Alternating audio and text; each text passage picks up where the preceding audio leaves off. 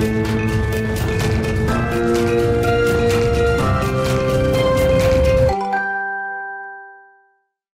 Bonjour à tous, ravi de vous retrouver pour Mark Strat. Vous le savez, chaque semaine, je reçois des, experts du secteur de la communication et de la publicité, des annonceurs également pour évoquer eh bien, euh, leurs dernières activations, leurs dernières campagnes et surtout les enjeux stratégiques qui se cachent derrière. Alors au programme, cette semaine, les défis de l'AACC, écologie, création de valeur, relocalisation, diversité.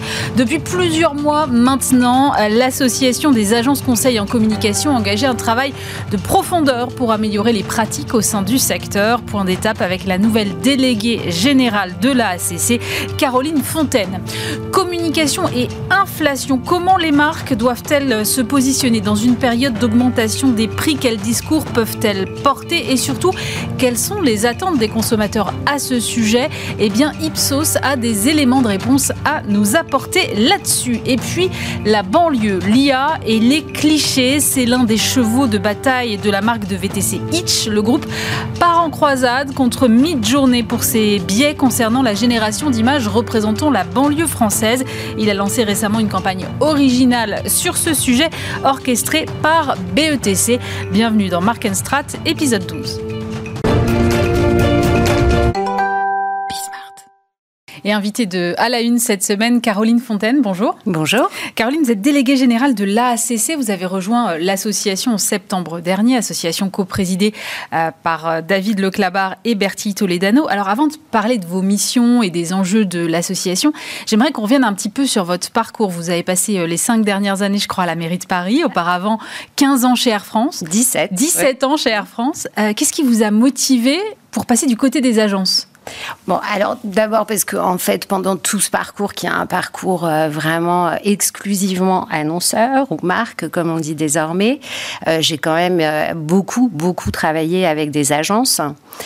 donc c'est des relations de partenaires. On a quand même construit beaucoup de choses ensemble, notamment évidemment chez Air France avec BETC, mais aussi à la ville de Paris, puisque une de mes premières, un de mes premiers actes, on va dire en tant que directrice de la communication, ça a été de de transformer l'identité de la ville. Mhm. C'était pas juste un changement de logo, c'était bien une transformation d'identité. Et ça, ça avait été fait avec euh, côté Publicis, avec l'agence Carré Noir. Et en fait, j'ai toujours travaillé avec les agences. Euh, et je crois qu'on peut dire que j'aime les agences. j'aime ces métiers-là. Euh, j'aime les métiers de la communication en général. Mais c'est vrai que la créativité, la curiosité, l'émulation qui sont propres aux agences, particulièrement. Et alors, ça correspond à vos attentes depuis que vous êtes euh, arrivé en septembre? Oui, oui, oui, absolument. En fait, euh, bah, l'AACC, donc pour ceux qui, ne connaissent pas bien, c'est l'association des agences conseils en, communication. Euh, donc, à la base, l'origine, c'est vraiment une vocation de syndicat patronal, mais c'est aussi plus que ça, l'AACC. Mais ça veut dire qu'en fait, autour de moi, j'ai d'abord une équipe hein, de permanents et un collectif de plus de 130 patrons d'agences. Euh, et c'est un collectif où en fait règne une grande camaraderie, euh, ce qui est assez fascinant à voir de l'intérieur, hein, parce qu'on sait que bien évidemment les agences, elles sont souvent en concurrence, et en compétition. Mmh, mais à cet endroit-là, c'est un endroit d'échange de, des meilleures pratiques des métiers, de voilà, de confrontation, et c'est particulièrement intéressant. Puis il y a beaucoup de choses à faire, donc non, j'aime beaucoup. Vous avez deux euh, coprésidents que j'ai mentionnés qui sont euh, très engagés. Alors, quelles sont vos missions? Comment vous définissez leur rôle par rapport à eux? Alors, en fait, je dirais que David et Bertie, euh, d'abord, ils sont patrons d'agence, hein, tous les deux. Donc, leur engagement à la ACC est un engagement bénévole. Il faut quand même le souligner parce qu'en fait, ça leur prend quand même beaucoup de temps. Donc, moi, mon, mon objectif, il est avant tout de les accompagner le mieux possible sur la vision qu'ils ont mise en place euh, et qui est leur feuille de route qui a servi en fait euh, comme euh, ambition au moment de, de, leur réélection. Donc voilà, moi je les accompagne et puis je déroule d'un point de vue opérationnel, bien évidemment, et je confronte aussi certains sujets avec eux. J'ai envie de dire que l'intérêt d'un profil comme le mien, c'est aussi finalement de pas être en agence, de ne pas l'avoir été, et donc d'avoir parfois un peu de recul ou un petit pas de côté. Et c'est comme ça qu'on fonctionne ensemble, mais de manière euh, extrêmement fluide et agréable. Vous avez mentionné leur feuille de route. Effectivement, euh, l'association est en pleine euh, transformation. Il y a quatre piliers qui ont été cités. Alors la création d'une transition écologique désirable, la création de valeur et la valeur des créations, la relocalisation des productions en France et enfin l'ouverture des métiers à une plus grande diversité de talents. Alors on va peut-être les reprendre un par un. Déjà sur la transition écologique désirable, à quelle définition est-ce que ça peut correspondre et qu'est-ce qu'il faut pour la mettre en œuvre dans un secteur comme celui de la communication? En fait, alors quand je dis que j'aime ces métiers, je les aime parce que en fait, c'est des métiers qui sont en avance sur le pouls de la société généralement, et qu'il s'agisse de marques ou d'agences d'ailleurs. Euh, ça veut dire quoi? Ça veut dire qu'aujourd'hui, on sait tous, euh, c'est une évidence, que la transition écologique et sociétale est nécessaire. Elle est indispensable, et elle est particulièrement indispensable dans nos métiers. Euh, mais il faut, pour que cette transition ait lieu, encore faut-il en donner l'envie aux gens. Mm. et à l'opinion publique, ce qu'on appelle l'opinion publique. Et justement, c'est précisément la force des agences et des marques ensemble qui parviennent à créer ce qu'on appelle des nouveaux récits, des nouveaux imaginaires, c'est-à-dire la capacité à donner envie, à créer de la désirabilité pour un monde différent, pour des comportements différents. Euh, très souvent, vous entendez dire ah, mais les voitures électriques, c'est ci ou ça, c'est pas assez ci, c'est pas assez ça. Ben, en fait, si vous arrivez à créer un imaginaire autour de ça, ben, en fait, les gens, oui, seront plus enclins à acheter une voiture électrique et évidemment, il y a tous les sujets euh, de, pouvoir d'achat, etc., qui sont autres. Mais en tout cas, en termes de désirabilité, nous, on pense qu'il faut donner l'envie d'aller vers ces transformations des comportements et transformations de consommation et d'achat. Et la désirabilité, ça n'est pas le greenwashing? Ah non, surtout pas. bien d'accord. Alors surtout pas. Moi, enfin, de toute façon, alors on est extrêmement attentif à ça, et j'ai envie de dire quand même que la France est particulièrement bonne élève sur ces sujets-là, parce que quand vous regardez un peu ce qui se passe à l'étranger, c'est pas vrai dans plein de pays. Le greenwashing, c'est le contraire de ce que nous souhaitons faire, et on voit que de toute façon, ce qui fonctionne, parce que toutes les campagnes, généralement, c'est des gros investissements quand même médias, donc elles sont bien évidemment monitorées, et on voit que ce qui fonctionne, c'est justement quand vous avez des éléments de preuve, mais qui sont en lien avec l'ADN de votre entreprise. Vous ne pouvez pas raconter n'importe quoi. Comme je dis toujours, le conso est intelligent. Euh, et donc, le greenwashing n'a pas sa place euh, dans la manière dont nous envisageons notre travail actuellement. Il n'a jamais eu d'ailleurs. Sur le deuxième pilier, qui est euh, la création de valeur et la valeur des créations, quelle était la problématique exactement? Alors en fait, si vous voulez, aujourd'hui, euh, c'est sûr que les modèles de rentabilité des agences, et depuis longtemps, ont perdu de leur puissance. Donc il y a une vraie question qui se pose sur quelle est la valeur d'une création. Est-ce qu'une création c'est du temps passé ou est-ce qu'une création, c'est une valeur immatérielle qu'on peut comptabiliser, par exemple, au bilan social des entreprises hein, En cas de fusion, il y a quand même, euh, il y a quand même cet élément-là qui apparaît dans le goodwill, euh, c'est la valeur immatérielle des marques. Donc nous, on pense qu'il faut réfléchir à ces enjeux-là. Une, une idée une vraie idée, une belle idée qui ensuite s'exécute, qui prend forme, elle a de la valeur. Donc c'est là-dessus que nous réfléchissons aussi sur la manière d'adapter probablement euh, la proposition de valeur des agences avec euh, leurs partenaires que sont les marques. Quand vous dites que vous réfléchissez, et j'entends euh, vraiment ce que vous dites dans le discours, il y a vraiment ce collectif qui est engagé, il y a beaucoup d'actions qui sont menées.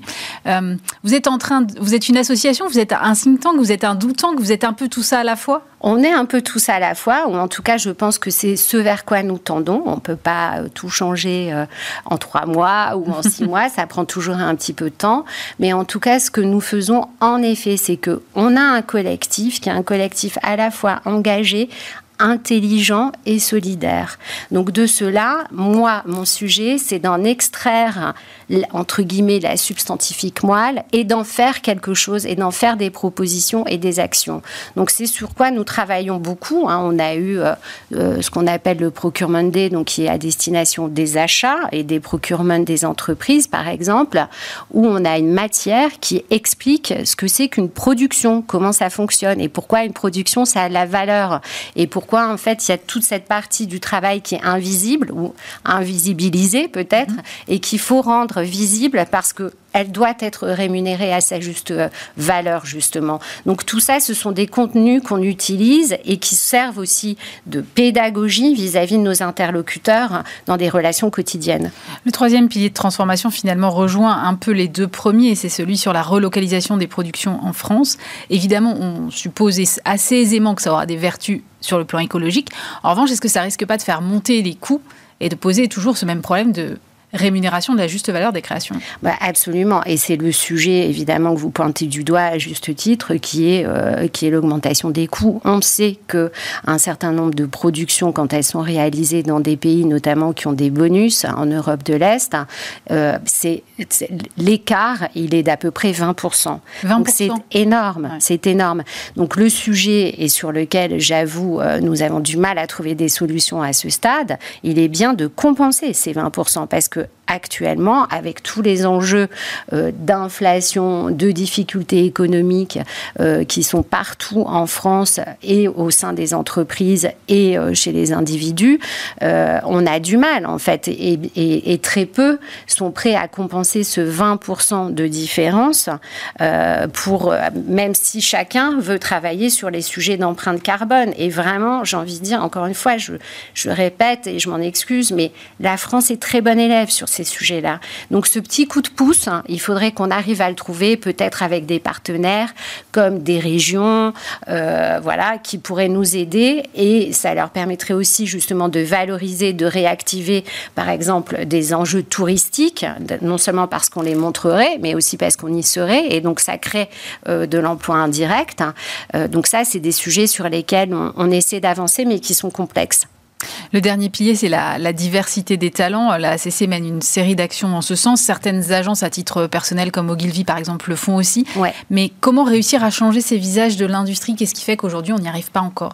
Alors, ce qui fait qu'on n'y arrive pas aujourd'hui, j'ai un tout petit peu de mal à vous le dire de manière très objective. En revanche, ce que je peux vous dire, c'est que les agences, ce sont des lieux de vie et ce sont des lieux à destination de la société française.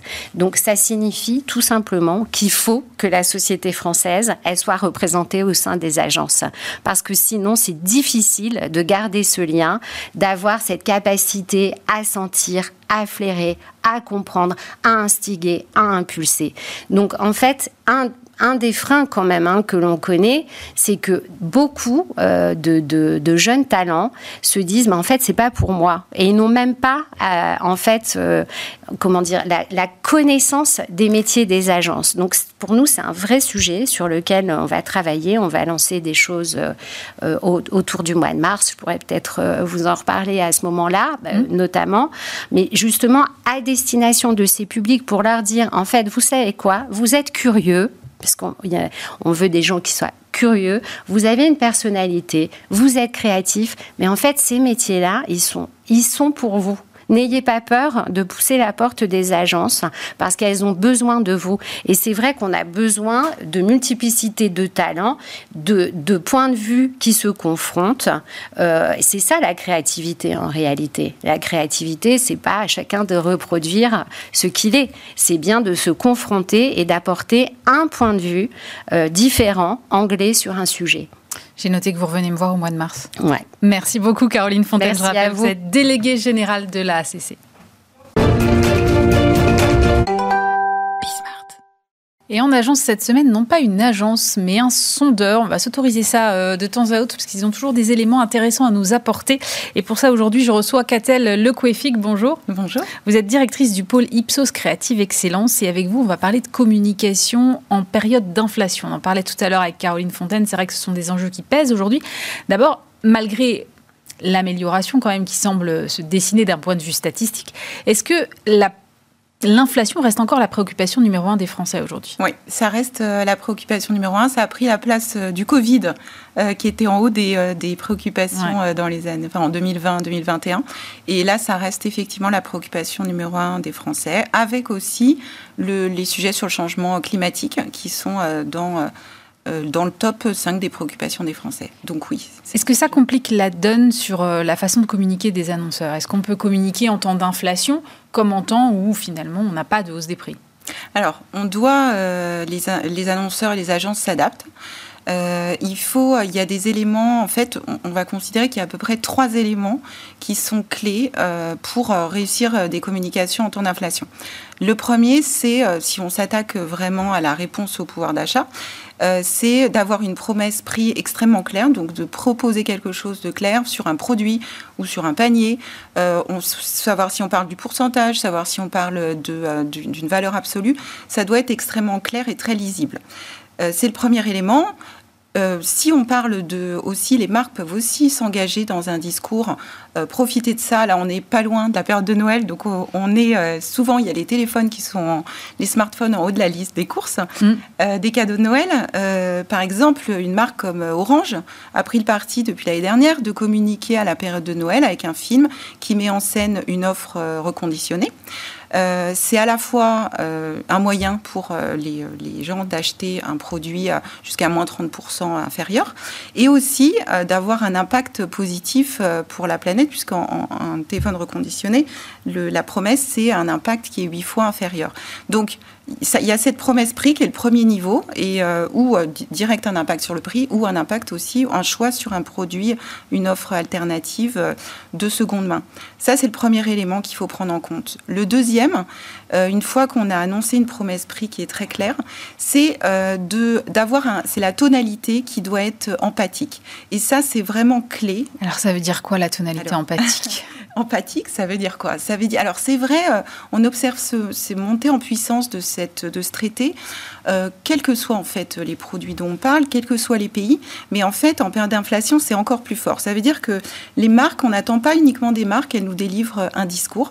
Euh, mais on attend des marques qu'elles viennent rentrer chez nous, dans notre quotidien, dans notre réalité, qu'elles prennent acte de nos difficultés et euh, qu'elles viennent connecter avec nous, avec, euh, avec dans nos valeurs. Et c'est vraiment quelque chose qui est fondamentalement différent en termes de posture. Ça va permettre, quand une marque a un message très clair, très fort et empathique, communiquer de cette façon-là, ça va amplifier de 20% euh, la performance. De 20% De 20% la ah performance d'efficacité sur la sur Ça vaut le coup qu'elle se mette un peu à notre place, quoi. Absolument, exactement. Et euh, ce que ça fait euh, également, c'est qu'au-delà de l'effet business court terme, ça va aussi, en fait, ça crée une proximité, une connexion, donc une plus grande proximité avec la marque. Euh, la proximité crée la fidélité et euh, ça va créer plus comme une communauté de fans en fait. On, est, on, travaille vraiment une communauté en travaillant euh, dans, ce, dans cette direction-là. Et on peut prendre comme exemple... évidemment, les acteurs de la grande distribution se sont lancés beaucoup, dans, très nombreux à s'être lancés dans cette prise de réponse au pouvoir d'achat. Euh, on peut citer euh, par exemple Leclerc, qui est un fort défenseur euh, de l'accès aux, produits.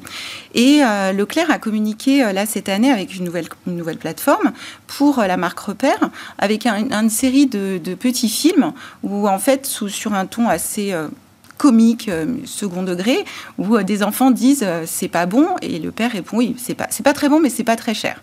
Donc il y a, et donc comme si on l'alternative c'était si c'est pas si c'est pas cher c'est forcément pas bon. Et si on doit acheter bon il faut payer cher. Et donc la marque se positionne avec une proposition de prix marque repère à des prix plus bas euh, mais donc avec une vraie proposition et avec à la fois une vraie façon de rentrer chez les gens avec des, situations comiques entre des enfants, entre euh, des jeunes. Euh, donc c'est très réaliste, on est vraiment chez les gens. Et en fait, au-delà de cette communication télé, ils ont ajouté un volet digital, une campagne d'influence qui va reprendre en fait les produits qui sont mis en scène dans la télé avec des recettes et donc va accompagner les gens jusqu'à donc les aider à cuisiner avec ces produits. Donc en fait, c'est vraiment et là on travaille vraiment la proximité. C'est intéressant. C'est pas uniquement le prix pour le prix, c'est le prix et la qualité et on les aide dans leur quotidien à cuisiner. Donc le premier levier, c'est la promesse lisible sur les prix. Le deuxième, c'est l'empathie. Et le troisième Et le troisième, c'est ce qui est vrai aussi pour toutes les communications, quelle que soit la situation, et qu'il ne faut pas oublier, c'est que ces communications, enfin ces marques doivent absolument être cohérentes avec leur ADN. On ne peut pas se lancer sur une communiquer sur le prix si on n'est pas si on n'est pas dans le sujet. On ne peut pas. on peut prendre une autre, un autre exemple, par exemple, de communication empathique, c'est Ikea, hmm. qui annonce, euh, qui a toujours accompagné la vie, en fait, l'évolution de nos étapes de vie, euh, les premiers emménagements, euh, les, les, les, séparations. ils accompagnent vraiment les familles recomposées. Et là, ils ont une campagne qui a été primée au, Lyon de Cannes cette année, où ils vont plus loin, en fait, au lieu, ils mettent en avant leurs produits, mais ils mettent en avant nous, les parents. Euh, et il se, l'accroche, c'est euh, euh, fier d'être le second. Donc, par exemple, ils, ils, mettent en avant le produit, la petite, le petit marchepied qu'on a tous eu un moment dans une de nos pièces. Vous devez. Absolument, je vois très bien de quoi vous parlez. Et, ce, et en fait, ce marchepied qui finalement, et finalement, on voit le père qui est en train de porter son enfant pour se laver les dents, puisque finalement, c'est lui qui fait le, le, qui remplace le marchepied. Le marchepied est juste là en substitution. Donc, en fait, avec ces accroches, Ikea est toujours dans son ADN de j'accompagne la vie euh, des familles, j'accompagne la vie euh, des parents, j'accompagne la vie des jeunes ados, et, euh, mais je me positionne en recul, je laisse la place aux parents, enfin, ou à la personne qu'on met en scène, et je me mets en, recul. Ça, c'est un. Et, et, Ikea est légitime pour parler de ça, parce que Ikea a toujours parlé de cet accompagnement des familles. Leclerc est légitime pour parler de prix, d'une autre façon en racontant des histoires plus, euh, plus profondes avec, euh, en allant jusqu'aux recettes parce qu'ils ont toujours été sur ce positionnement. Quant à Orange, euh, ils sont positionnés au moment de Noël ils ont une grande légitimité et ils ont toujours eu des campagnes extrêmement émotionnelles, un traité créatif qui leur appartient, où on reconnaît toujours la veine orange. Et là, d'être au moment de Noël avec une campagne où c'est le Père Noël qui euh, livre le, euh, finalement le, téléphone reconditionné, c'est tout à fait légitime. Donc il y a cette légitimité et d'être tout à fait raccord. Donc c'est le troisième élément. Merci beaucoup, Catel Lecoific. Je rappelle que vous êtes directrice du pôle Ipsos Créative Excellence. Et dans Marc et moi cette semaine, euh, Renaud Berthe, bonjour. Bonjour. Vous êtes euh, CMO de Hitch, service de VTC. Et avant qu'on parle, euh, Renaud, de votre dernière mhm. activation, moi j'aimerais qu'on revienne à, la précédente, parce que ça fait un moment déjà que vous avez engagé une sorte de combat pour changer l'image de la banlieue. Pourquoi cette prise de position qui est quasi politique en fait? Bien sûr. Bah écoutez, déjà pour comprendre ce qu'on fait, je pense que c'est intéressant de comprendre d'où est-ce qu'on vient. Mhm. donc on est un VTC français le seul sur ce marché, ça fait jamais de mal de le, de le rappeler, euh, avec une spécificité en fait qui vient de la jeunesse de cette, de cette entreprise, qui était la volonté de créer un modèle plus inclusif de VTC, ou un modèle de, de mobilité plus inclusif, parce qu'au mm. départ on était d'abord un modèle peer-to-peer, on est devenu ensuite un VTC au sens traditionnel du terme. L'idée, effectivement, c'était d'ouvrir ce, moyen de mobilité à des populations plus larges et donc mécaniquement, si on prend l'île de France et même la France et les grandes villes, à la banlieue. Euh, ça s'est euh, traduit par un modèle effectivement qui était résolument disruptif à l'époque, avec une commission plus basse du côté des chauffeurs qui permettait en fait en miroir de pratiquer des, plus, des prix plus bas mm. côté passager. Et donc en fait, bêtement, on a ouvert euh, la mobilité et donc le marché du VTC à des populations bah, qui n'étaient pas celles d'Uber, pour citer pour, euh, pour, citer un concurrent, ouais. mais pas des moindres, euh, qui n'étaient pas celles d'Uber, donc plutôt pas Paris intramuros, plutôt pas CSP+, mais plutôt banlieue et CSP-. Donc ça, c'était dès la genèse, et en fait, on n'a fait que grandir et construire notre légitimité sur ce territoire, et aujourd'hui, on est un acteur culturel ça s'est fait presque de manière organique euh, de ce territoire-là. Et en fait, effectivement, euh, le sujet, c'est dès lors qu'on a été euh, accueilli, admis et aujourd'hui considéré par la banlieue, la question c'est quel est notre rôle en fait vis-à-vis de cette population-là? Mm-hmm. On pourrait effectivement considérer que l'emmener d'un point A à un point B euh, suffit. Nous, on s'est dit qu'il fallait aller un peu plus loin. Euh, on l'a fait par étapes. Aller un peu plus loin, c'était être un acteur euh, de ce territoire-là, donc par des sphères culturelles, donc la musique, l'art, l'entrepreneuriat, etc. Donc on a un maillage très local comme ça. On est par exemple sponsor du Red Star, pour vous donner un exemple effectivement de partenariat qu'on maille en Ile-de-France notamment, qui reste quand même notre gros, notre gros marché. bien sûr. et effectivement, une fois qu'on s'est dit ça, une fois qu'on a pris cette posture ben, d'aller plus loin que de les emmener d'un point point B, de construire notre utilité de marque avec les événements récents euh, et la stigmatisation, hein, il faut le dire, de la banlieue de plus en plus prégnante. On progresse pas là-dessus. On s'est dit qu'effectivement, être du côté de la banlieue, bah, ça voulait pas simplement dire les emmener, encore une fois, d'un point à un point B, mais prendre aussi tous les biais qu'il peut y avoir en termes de perception, d'image, de représentation de ce territoire-là. Et en l'occurrence, euh, les biais portés par les médias, pardon, pas Bismarck évidemment. pas Bismarck, hein, je, vous assure que non. non, non, bien sûr. Euh, et, et, d'autres, et on va venir du coup doucement à la campagne, mais effectivement, euh, cet enjeu de représentation-là, il est fondamental pour nous parce que quelque part, et je vais terminer là-dessus, travailler sur l'image de la banlieue, c'est travailler de, manière à valoriser la population et donc nos consommateurs, mais c'est aussi valoriser nos chauffeurs, chauffeurs partenaires, puisqu'encore mm. une fois, on est une marketplace, donc on ne possède pas de chauffeurs, mais on, met en relation des chauffeurs et des passagers. La plupart de nos chauffeurs, il est vrai, habitent en banlieue. Et puis, euh, donner une image valorisante de la banlieue, c'est aussi donner une image valorisante de nous, parce qu'en tant, que VTC de la banlieue, on a une image aussi parfois un peu stigmatisée. L'idée, effectivement, qu'on ait un Uber en moins bien, euh, c'est évidemment pas le cas. Euh, la plupart des chauffeurs sont multi-app. Notre service est largement au niveau de la concurrence. Et donc, c'est aussi une manière de donner une vision euh, positive de nous en tant que marque. Alors, vous avez mentionné le mot biais, et, je crois que c'est important dans cette, dans cette campagne Greetings from la banlieue que vous avez imaginée avec, avec BETC, qui tourne autour de, de l'IA mid-journée qui génère des images. Quel est le point de départ de cette campagne Alors, le point de départ, bah, il, est, alors, il est multiple. Effectivement, euh, on a, c'est la suite d'une campagne qu'on a faite en début d'année, qui était une mm. campagne de marque, donc qui portait effectivement l'idée euh, d'une banlieue euh, positive, que celle qu'on défend et celle qu'on vit au quotidien avec nos chauffeurs. Et c'était effectivement aller plus loin que les clichés euh, de la banlieue. Et donc, en fait, on mettait en image et on mettait en opposition euh, des propos tenus par les médias très négatifs sur la banlieue et des images de vie extrêmement positives. Bon, donc on avait déjà ce sillon-là qui était creusé. Et ensuite est arrivé euh, l'IA, et en l'occurrence Midjourney. Et effectivement, dès lors que c'est une innovation qui a attrait à l'image, il est évident que les agences et plus largement les départements de communication ont commencé à jouer avec. Donc je pense, parce que c'est partie de notre agence BETC, euh, qu'au début ils ont joué avec des mots euh, relativement anecdotiques, mais ayant en tête la campagne de marque que nous avions fait, assez rapidement ils ont commencé à rentrer l'occurrence et le prompt banlieue. Euh, et c'est là qu'effectivement tout le monde est tombé des nues. À chaque fois qu'on nous rentrions l'occurrence banlieue dans mid-journée, alors on avait des scènes absolument cauchemardesques où la banlieue ressemblait, je sais pas, à une no-go zone, à des ghettos, avec voilà des populations qui tiraient des, des, des, des têtes pas possible, comme si effectivement euh, euh, cette IA venait extrapoler euh, le, le, le mal-être qu'on cherche à nous raconter, à nous distiller sur ce, sur ce qui pourrait être la banlieue aujourd'hui, et à l'encontre effectivement de la réalité que nous, nous vivons. et donc en fait, quand on l'a vu... Comment ça, Comment contrer ça en fait? C'est ça. la question c'était comment contrer ça? Alors effectivement c'est un peu vertigineux parce qu'on sait qu'on est un petit poussé sur ce marché. On sait que Midjourney est déjà énorme. Enfin, c'est une bulle, mais en tout cas la, bulle est gigantesque. Euh, et donc comment on fait? Euh, on s'est posé plusieurs questions. Au début, on s'est dit est-ce qu'il faut arriver à créer une base de données suffisamment dense pour arriver à venir infléchir euh, l'IA c'est impossible. Enfin, là, on parle, de, on parle de millions d'images, etc. Donc, la manière dont on l'a pris et qui a été hyper intelligente de la part de BETC, c'est d'identifier un biais dans le biais.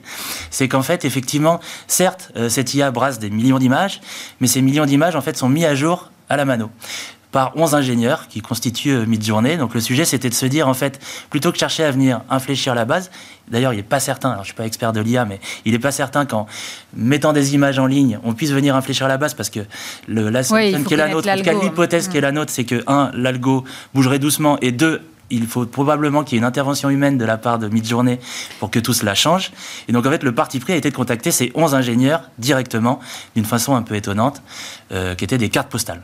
Et donc, ces cartes postales pour montrer une autre image de la banlieue, c'est ça C'est ça. Vous allez les envoyer aux 11 ingénieurs, c'est déjà fait Alors, euh, ces cartes postales, pour être très clair sur la campagne, on a effectivement constitué une base. Oui, on a effectivement constitué une base de données, euh, pas suffisamment euh, nourrie, si je puis dire, pour venir infléchir l'algorithme, mais suffisamment nourrie pour créer un certain nombre de cartes postales avec une image en fait positive mais réaliste de la banlieue.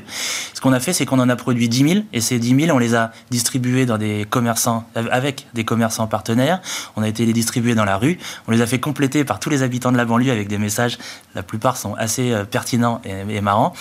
On a récupéré ces 10 000 cartes postales, donc elles vont être envoyées probablement probablement dans la semaine, au domicile de ces ingénieurs. Et l'idée, effectivement, c'est d'avoir un contact physique, jouer évidemment le contraste entre l'hyper digital de cette IA et euh, cet objet physique papier qu'on va leur envoyer, de manière, et on l'espère, à les faire réagir. Aujourd'hui, via le buzz qu'on a créé, on n'a pas eu de réaction, on n'est pas passé loin parce qu'on a vu qu'on était dans des sphères afférentes, notamment sur Twitter, de gens qui réagissaient. Euh, là, l'intention, c'est qu'ils réagissent pour de vrai, en leur envoyant pour de vrai des cartes postales à leur domicile. Bon, et eh ben dès que vous avez une réaction, vous me faites signe et comme ça, on, redébriefera.